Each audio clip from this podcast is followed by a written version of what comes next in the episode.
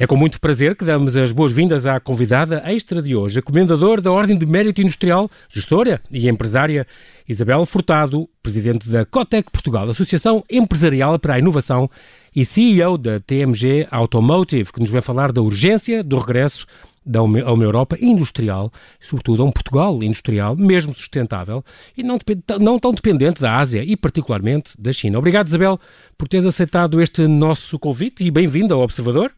Olá, boa noite, Isabel. Seu convite. Estou a ver se tu ouço, se estou a ouvir um bocadinho melhor. Sim. Estou, estou, Isabel? Estou, consegues-me ouvir? Agora sim, sim, agora sim. Então, muito boa noite. Isabel, vou começar com uma frase que é esta, que é tua, e diz assim: Este pode ser um momento único de reavaliação e de transição para a indústria e para a economia. Esta transição, se bem orientada, poderá acelerar as mudanças já em curso. É uma frase tua e uma frase que subscreves, continuas a subscrever 100%, certo? Completamente e talvez até mais do que nunca. É muito importante para a Europa uh, reindustrializar, e não só para garantir uma, para ter uma cadeia de abastecimento garantida, digamos assim, uhum. mas também porque a indústria além de proteger o emprego, e é sempre importante, pode ter outros impactos, como a nossa sustentabilidade, até a nossa soberania e uma questão de segurança Exatamente. nacional, de não dependermos tanto eu não diria só da China, eu dizia toda a Ásia, Exatamente. para bens tão essenciais como estamos a ver neste momento. Uhum. Eu, é só, só para informar os nossos ouvintes que a Isabel uh, toda a vida estudou lá fora, portanto ela começou a estudar em, no Canadá, depois em Inglaterra, e depois licenciou-se em Economia no, pela Universidade de Manchester e um, é, hoje em dia, além de ter vários empregos e ser, como eu vos disse, CEO da, da, da TMG Automotive, eh, portanto, do grupo Têxtil Manuel Gonçalves e da Casa Agrícola de Compostela, é, uh, tu és, no fundo, o presidente da Cotec, o que é um, um, lugar muito importante porque és, não só uh, é uma, o presidente honorário, por exemplo, é o presidente Marcelo, na Itália é o presidente italiano, em Espanha, por exemplo, é o rei de Espanha, é importante porque é uma associação para esta associação, para, para, para as empresas e, e para, para a inovação e para a economia, é totalmente transversal, porque tem desde os grandes, a EDP, a nós, a Galp, o Grupo Amorim, todos fazem parte, como tem centenas de PMEs, 230 PMEs, e és a primeira mulher presidente depois de cinco homens na presidência, depois de Artur Santos Silva, nomes como Morteira Nabo, Carlos Moreira da Silva e tal. E, portanto, Isabel, tu estás a imprimir um cunho, uh, continuas numa, numa, num lugar muito importante e, portanto, tens muita influência aí para puxar pela nossa indústria e, e, e, e sobretudo, que tanto, tanto precisa, e, sobretudo, também... Uh, pela, pela inovação, porque há muitos, há muitos centros, uh, que, e, tu, e tu pela, também pela TMG estás ligada a, alguns deles, que têm sido muito importantes, como por exemplo o CEIA, uh, nesta, nesta fase em que estão a, a, desenvolver soluções que são muito importantes para, para a nossa indústria e para não sermos tão, tão dependentes. Eh, com certeza, João Paulo. O, o CEIA é um centro de excelência da engenharia aeronáutica e automóvel. Neste momento, como a maioria das pessoas saberá, está a fazer os ventiladores para abastecer o, o Sistema Nacional de Saúde. Uhum. Uh, já no final de maio irá ter 100, um, 100 ventiladores que serão entregues aos hospitais uh, e, à, e, à, e, à, Ministra da Saúde, digamos assim, uhum. e depois até ao final do ano fazer 10 mil uh, ventiladores. O, o, importante destes ventiladores, para além do seu custo, é o facto destes ventiladores serem feitos exclusivamente com produtos ou nacionais ou facilmente disponíveis no mercado nacional. Isso é que é muito importante, exato. É muito importante, não só para ganharmos a tal soberania, digamos, na área de saúde. A Europa, ao longo dos anos, tentou ter alguma soberania na área alimentar, eh, na área militar, mas a saúde, como estamos a ver, é essencial nós não dependermos apenas de um ou dois países num momento tão crítico. Eh, como nós sabemos, além de este momento haver uma escassez brutal de produtos de saúde, o preço tem, tem aumentado loucamente. Há interferências de brokers que se metem a meio das negociações e desviam produtos que estavam destinados a certos clientes e, portanto, é uma Exato. guerra tem, é uma, uma guerra furiosa que estão todos e Portugal está metido nesta encruzilhada. O CEIA, como tinha engenharia disponível, aceitou o desafio de fazer um ventilador, além de tudo, eh, como dizem muitas vezes, um ventilador low cost, porque vai utilizar os tais produtos já disponíveis. o que é realmente uhum. muito interessante trabalhar com produtos não só nacionais, usou uh, a plataforma de compras da Sonai, que a disponibilizou, uhum. e foi muito importante para acelerar o processo e teve desde o início, e como tu disseste muito bem, o apoio de quatro grandes instituições para, e foi importantíssimo para avançar e acelerar todo o projeto.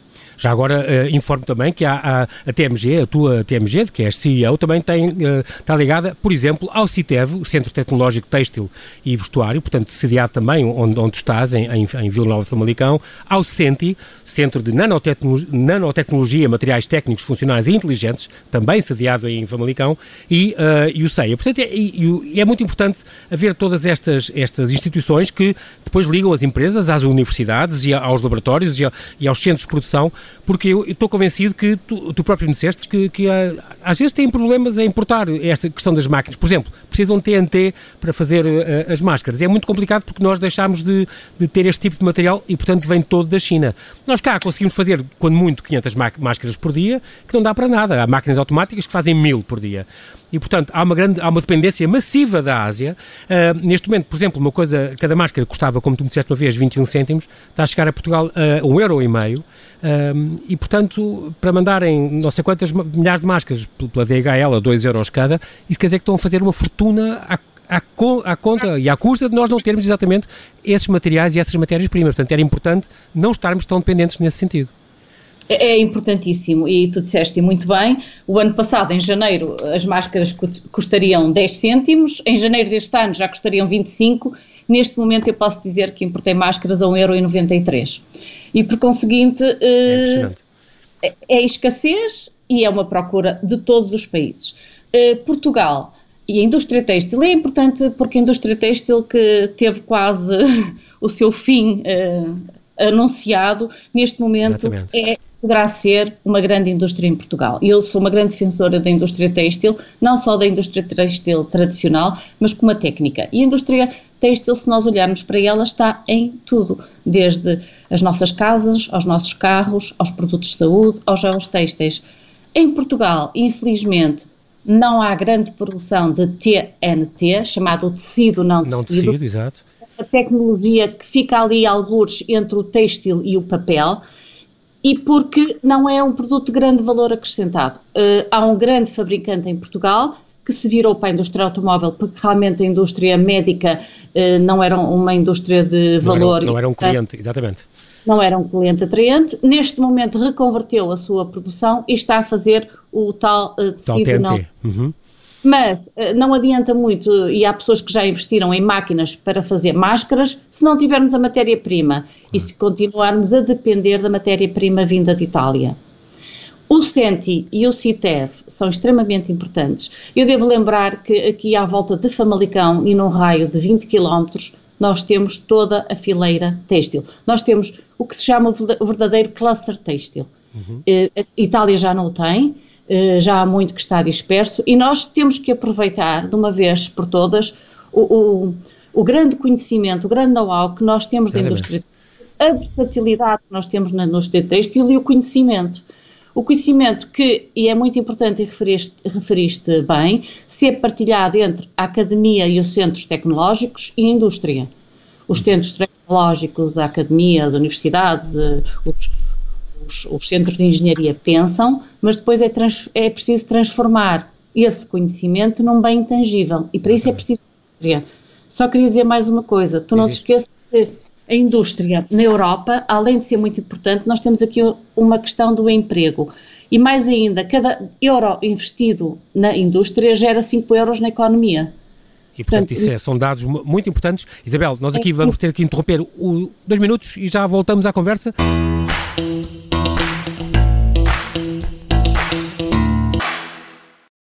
Olá, eu sou a Inês Ameixa e sou jornalista da Rádio Observador. A todas as horas na rádio e no jornal eh, trabalhamos para transmitir a melhor e a mais atualizada informação sobre a Covid-19. Queremos ser a voz dos factos, da realidade e da isenção. A minha carreira está a começar agora, jornalismo é o que eu quero fazer e este é, sem dúvida, um momento mais desafiante para mim, mas enfrentamo-lo juntos. Se quer juntar-se à nossa missão de serviço público, torne-se assinante do Observador.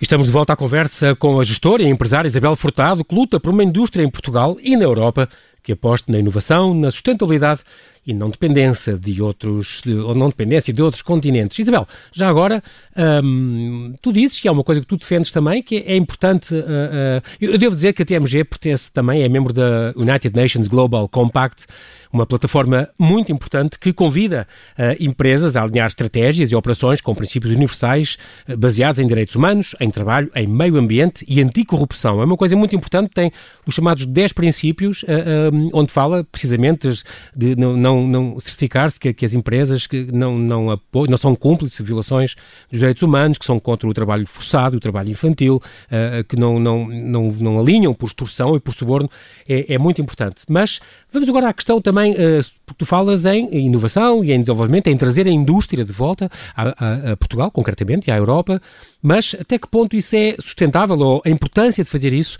com, com, com a cabeça na sustentabilidade? Porque isso é, é, tu dizes que é uma coisa que também seria boa até por questões ambientais uh, sustentáveis, portanto, pegada ecológica e tudo.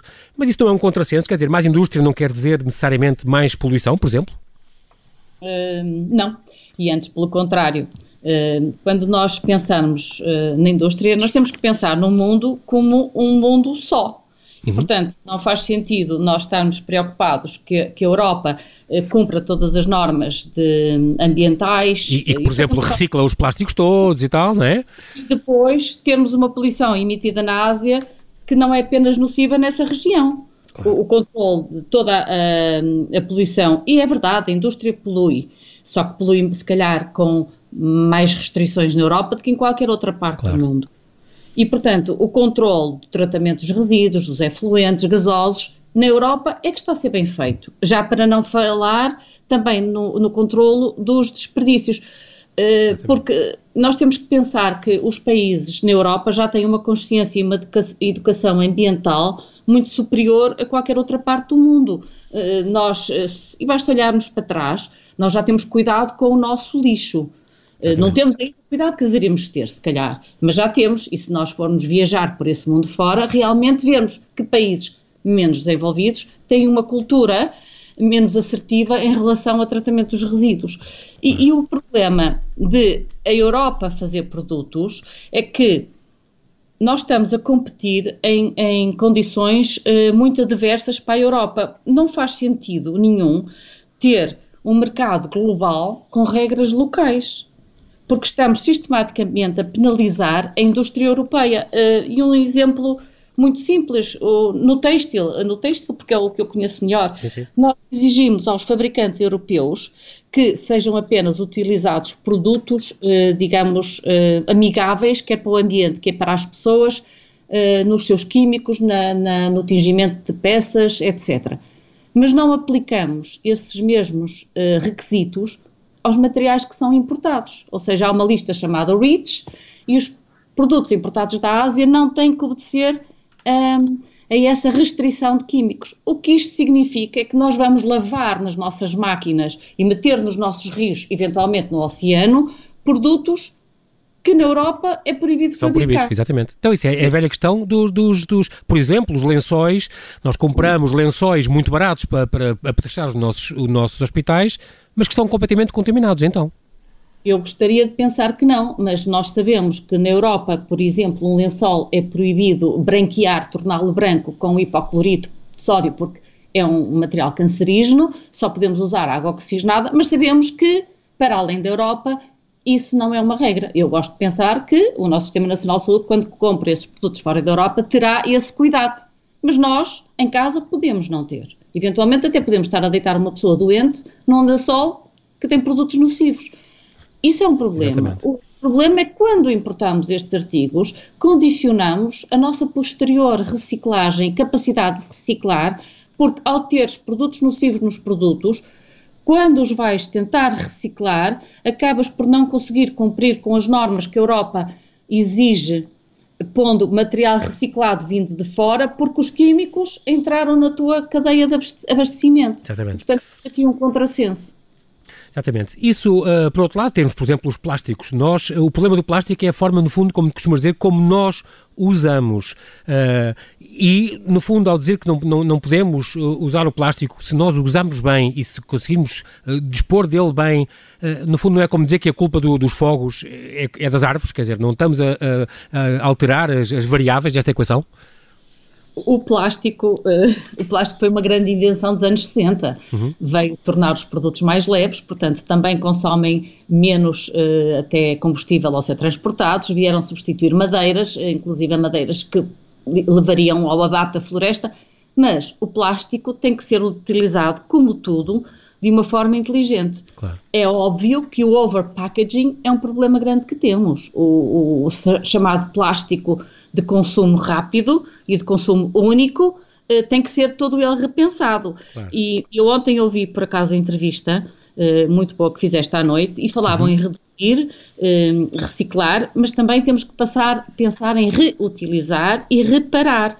Exato. E mais ainda, tentar aumentar a vida útil dos produtos. Uh, além de os tornar uh, circulares na economia, é fazermos produtos em que nós uh, tenhamos um cuidado do design for performance. Nós vamos fazer um produto que dure mais tempo. Aumentando a sua vida útil, podemos utilizar menos matérias-primas. Estamos, estamos, a poupar o ambiente, claro, obviamente. É importante. Agora, diz, diz.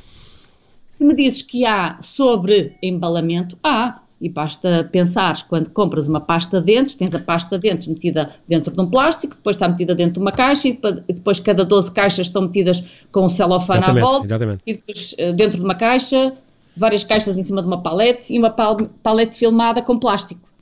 Sim, sim, é verdade. Para teres uma pasta de dentes no fim. sim. Isso tem que ser repensado. Mas eh, eu gosto sempre de pensar eh, nisto tudo que tem que ser repensado com uma estratégia de médio e longo prazo. E o ambiente é fundamental que sejam pensamentos estruturados e não irmos por impulsos. Porque muitas vezes, eh, eu vou dar um exemplo, muitas vezes achamos que ao utilizar um copo de papel estamos a fazer melhor do que usar um copo de plástico para uma bebida e não estamos. Porque o copo de papel. Se calhar consome mais, a pegada ecológica é maior não, por exemplo, uma coisa muito simples, o copo de papel por dentro tem uma película de plástico para o tornar uh, impermeável, estanque, impermeável, e depois no fim disso tu tens um reciclo, um, um produto que necessita de uma reciclagem dupla. Exato. Enquanto que o plástico uh, pode ser totalmente reciclado e nós temos aqui exemplos muito bons de tratamento de reciclagens e de resíduos nomeadamente aqui no Porto, que levam para aterro uma quantidade muito pequena. Há uma coisa, Isabel, que tu disseste com, com muita razão, e, e, por exemplo, concretamente na, na, poluição que estávamos a falar, por exemplo, a questão dos 90% do plástico dos oceanos vem de 10 rios, oito são na Ásia, dois são em África, a Europa tem meios para reciclar que esses países normalmente não têm. Um, não é substituível por biopolímeros, é, é, uma coisa também que as pessoas eh, costumam apontar, mas que não, que não, não é verdade. Mas, Isabel, como é que se consegue competir com os horários e com os salários praticados no Sudeste Asiático e na China? Porque eles trabalham quase sete dias por semana a ganhar cêntimos e, e portanto, e, e, como é que cá conseguimos, percebes, uh, tornar as coisas comp competitivas a esse nível? Porque é difícil, claro que toda a gente apetece, uh, até ao Ministério da Saúde apetecerá com certeza comprar mais barato e poupar dinheiro comprando a esses fornecedores, no fundo. Exatamente, João Paulo, e, e eu pergunto É a grande questão, como é que nós podemos ser protecionistas, percebes? É, eu acho que tem que começar eh, por uma grande educação na atitude de consumo das pessoas.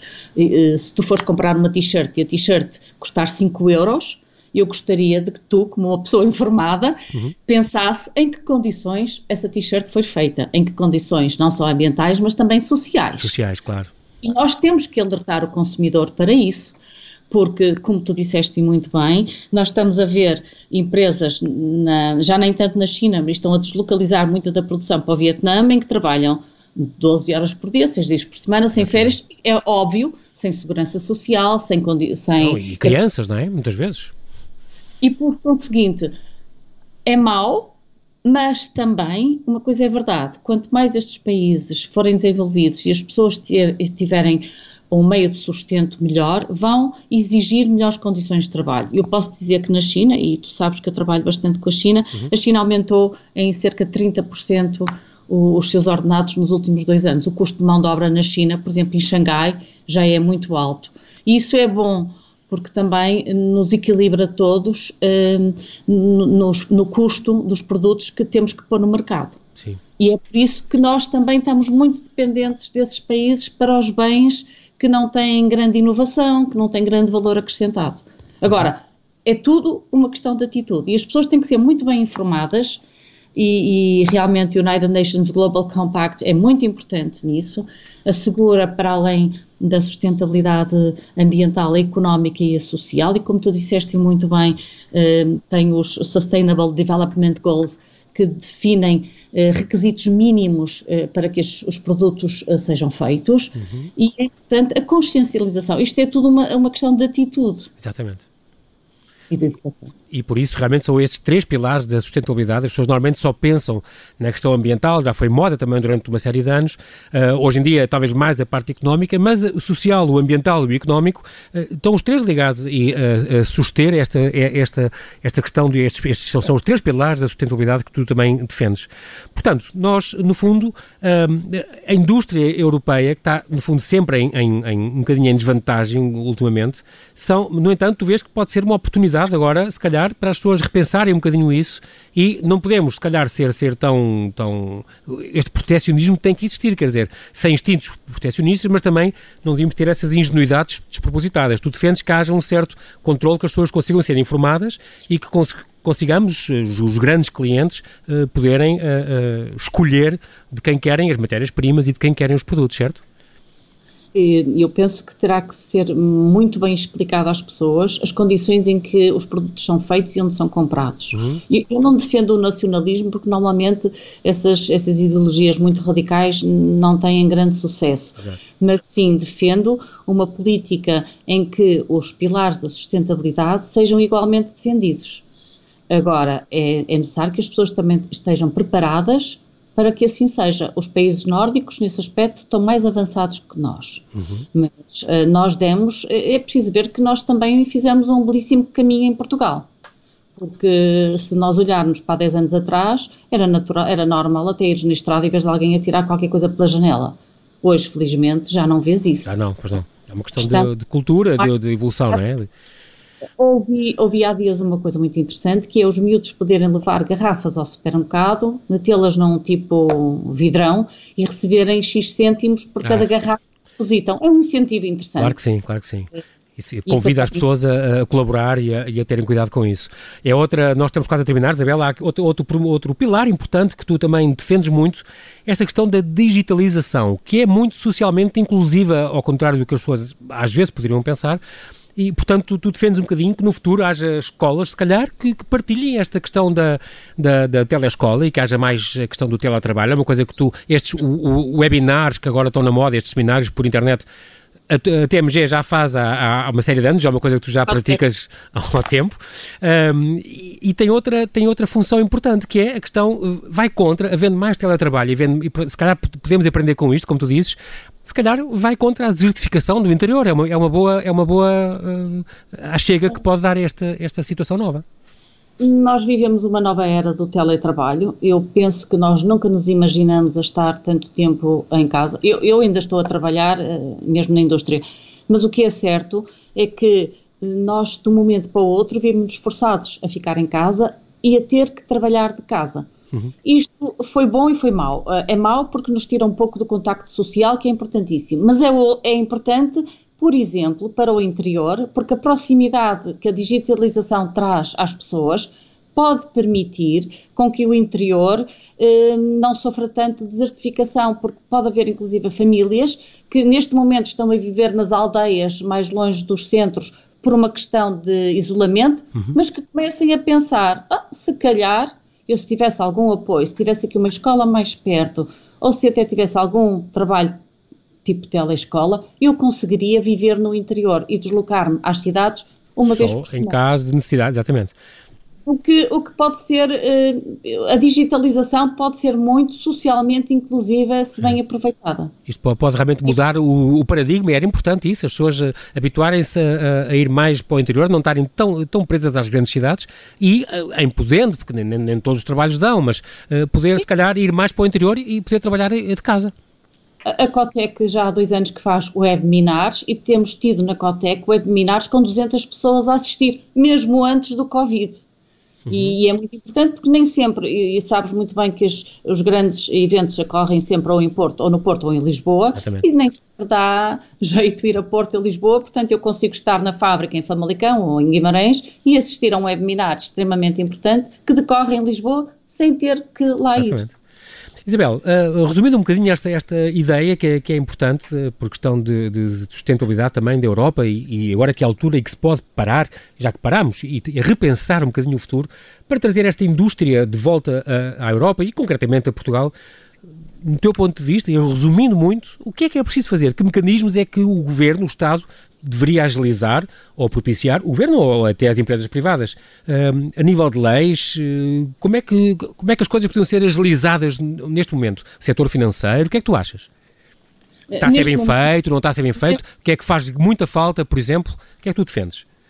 Neste momento, o que está a ser feito está a ser bem feito. Eh, nós também não podemos querer tudo de uma só vez. Uhum. Há aqui um problema gravíssimo que é o que vai acontecer após um, a pandemia. A Covid. Sim. Uh, eu tenho receio que muitas das empresas que agora fecharem não vão conseguir abrir. E isso é um problema grave. É um problema que nós vamos ter que repensar como é que podemos uh, ajudar as empresas neste momento, quer na indústria, mas principalmente até no turismo e sim, nos sim. serviços como é que poderíamos ajudar as, as empresas eh, que, que, para que depois eh, consigam vir à tona e recuperarem claro. a sua atividade. Portanto, o, o, governo aí tem que estar muito atento e tem estado eh, ao que pode fazer pela, para manter a revitalização e o renascimento, se calhar, de, de, de muitos setores, não é?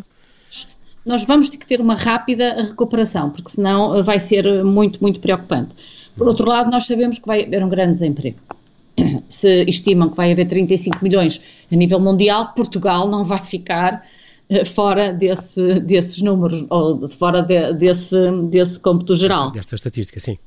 Portanto, uh, sabemos que isso. O, o, que eu, o que eu acho que pode ser aqui repensado é os temas da segurança nacional. O que é que nós queremos estrategicamente como uh, soberania no nosso Estado português? É a saúde? Então que seja a saúde. É a parte informática? Então que seja. Mas pensar como eu digo muitas vezes, a médio e a longo prazo, não por impulso. Nós temos um pouco a mania de andar aqui a pensar as coisas por impulso e às vezes prejudicamos-nos. A apagar fogos, não é? No momento. É, outra coisa que eu acho extremamente importante é a Europa, de uma vez por todas, assumir que não pode viver sem indústria, mas que tem que viver com uma indústria cá e que tem que concorrer com uma indústria que não deve, mas que neste momento tem uma indústria a concorrer em condições completamente desiguais e que isso causa um grande desequilíbrio e uma grande falta de competitividade nas empresas europeias. E isso tem que ser pensado. Eh, eu volto a dizer, não faz sentido haver globalização com regras locais. Ou é um mundo só ou não é. E, portanto, temos que repensar muito bem se o que nós queremos dentro da Europa é igual ao que nós produzimos e com as mesmas regras que produzimos na Europa. Hum, eu acho que também, eh, como todas as crises, estamos numa altura em que podemos aprender e aprender e criar oportunidades. Temos aqui uma oportunidade de trazer de volta alguma indústria para Portugal. Uhum. Uh, Fala-se agora nas máscaras uh, sociais. Pode haver aí, a uh, Europa, pode, Portugal pode ser fundamental aí fazendo máscaras fashion, distribuí-las. O CITEV está a fazer um excelente trabalho em certificar as máscaras sociais, porque ao mesmo tempo que são giras e que são laváveis e que têm até uma certa estética muito agradável, tem que ter a parte da proteção de quem as utiliza, portanto não podemos estar, como há, tempos dizíamos, claro. Uma falsa sensação às pessoas. Portanto, eu acho que, como todas as crises, vai-nos trazer também uma altura de repensarmos e de apanhar, uh, agarrar as oportunidades que, que vão surgindo. E há muitas oportunidades também. Muito bem, Isabel. Nós, infelizmente, não temos tempo para mais, eh, que resta-me agradecer-te, Isabel Furtado, bem-ajas pela tua disponibilidade para estares connosco em direto aqui no Observador, com o teu importante apelo pela indústria nacional, reconversão da economia e, e apoio à inovação, que são tão necessárias neste momento difícil, que oxalá vamos sair eh, em breve.